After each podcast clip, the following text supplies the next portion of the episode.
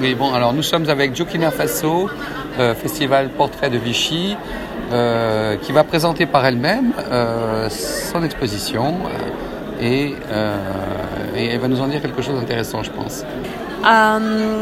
Bonsoir. That's the only thing I can tell in French. I'm so sorry. I speak English. I'm originally Russian, and my real name is Kati Turkina, but my photography name is Turkina Faso. And I just uh, presented my work at the seventh edition of Portraits in Vichy, and I'm really, really happy and honored, and it's, it's just great because all my family is here. My sister, who I photographed for 10 years now, is here as well. So um, my work is about relationship between me and my sister, and between actually with time as well, because uh, I try to use photography to go back to my hometown, to my house, to my family heritage, and to capture these moments of our history again, to represent this you know moments of memories again. So it was really interesting because our grandmother for example she died 10 years ago and obviously i can't speak to herself uh, to her again and it was a great opportunity to me to remember all those moments from my childhood and capture my sister's teenage while she was living there and recreate this mo- like mood and feeling and uh, scenes colors you know really abstract and really specific and i would say it's a family album for me and just a story really visual story for someone so that's it That's it. Not, not, not exactly, but in the same time, you have many, many pictures look like a little bit fashion. it is So there is a mise en scène. There It is a, because, um, yes. you direct something about. It's true because that's uh, this, that project which I mentioned. It's me and them back home with Alice. It's a book, and another book we did. Uh, it's about uh, local fashion, for example. Another work we've done is for magazines, for Numero or for Vogue or for L'Officiel. So we started as a just two collaborators in the middle of nowhere in Russia, and then we went further. we, we, we've been commissioned by magazines, so we, we've done those commissions, and not just me as a photographer was doing that.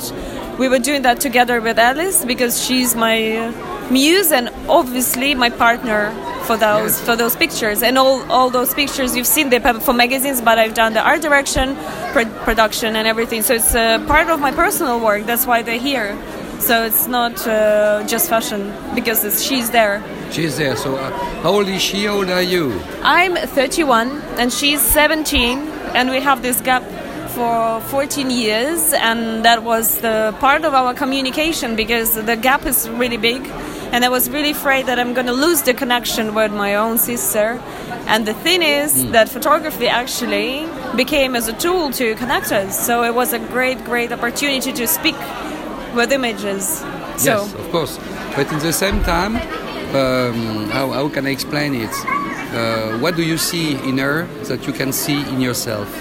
Uh, a lot of things because she was growing up in the same uh, environment and she was growing in the same family but in different conditions uh, because I was growing in 90s she was growing in 2000s but when I went back when I was uh, 27 I was doing my masters at the time in London and I thought it's really interesting to capture her if it was me but in the same uh, It's not you in the same time. yeah, so it's uh, it's, a It's like a mirror. Yeah, it's like a self-portraiting, but uh, with a completely different person because she's really different. Uh, we're not like uh, she, she has a different uh, kind of a job.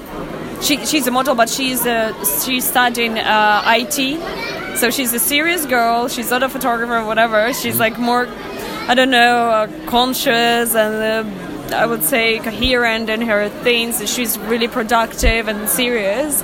And when I was in her age, I was completely different. So I mean, I tried to, like, of course, capture myself, but also there is a lot of her.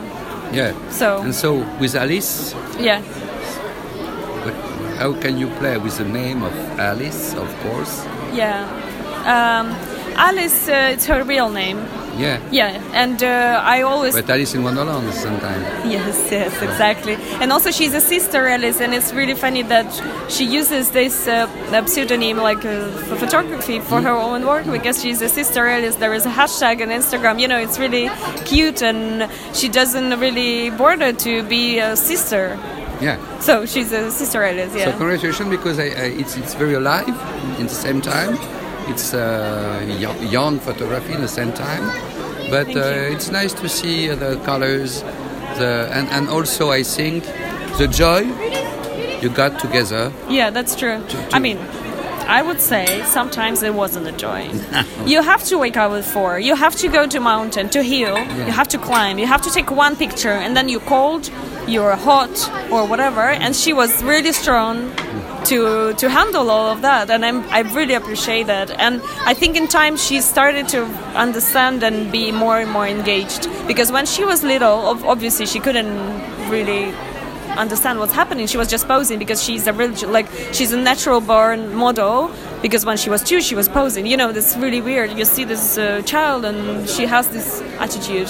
And then when she became maybe 12, 13, 14, she started to collaborate and she understood what's happening and she was helping me a lot to build the pictures. Okay.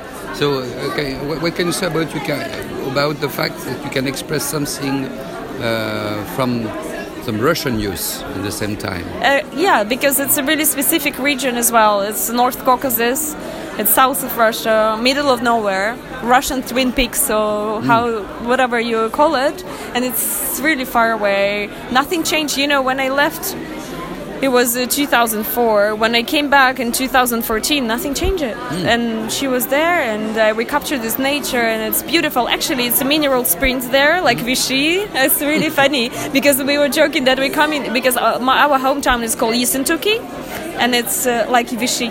It's the same, the same purpose, the same kind of vibe and everything. Okay. So it's really kind of great that we have an exhibition here. It's our first big, big anniversary exhibition for both of us, uh, having this whole um, overview of the work together. Okay. Yeah. So Congratulations. Thank you. thank you so much.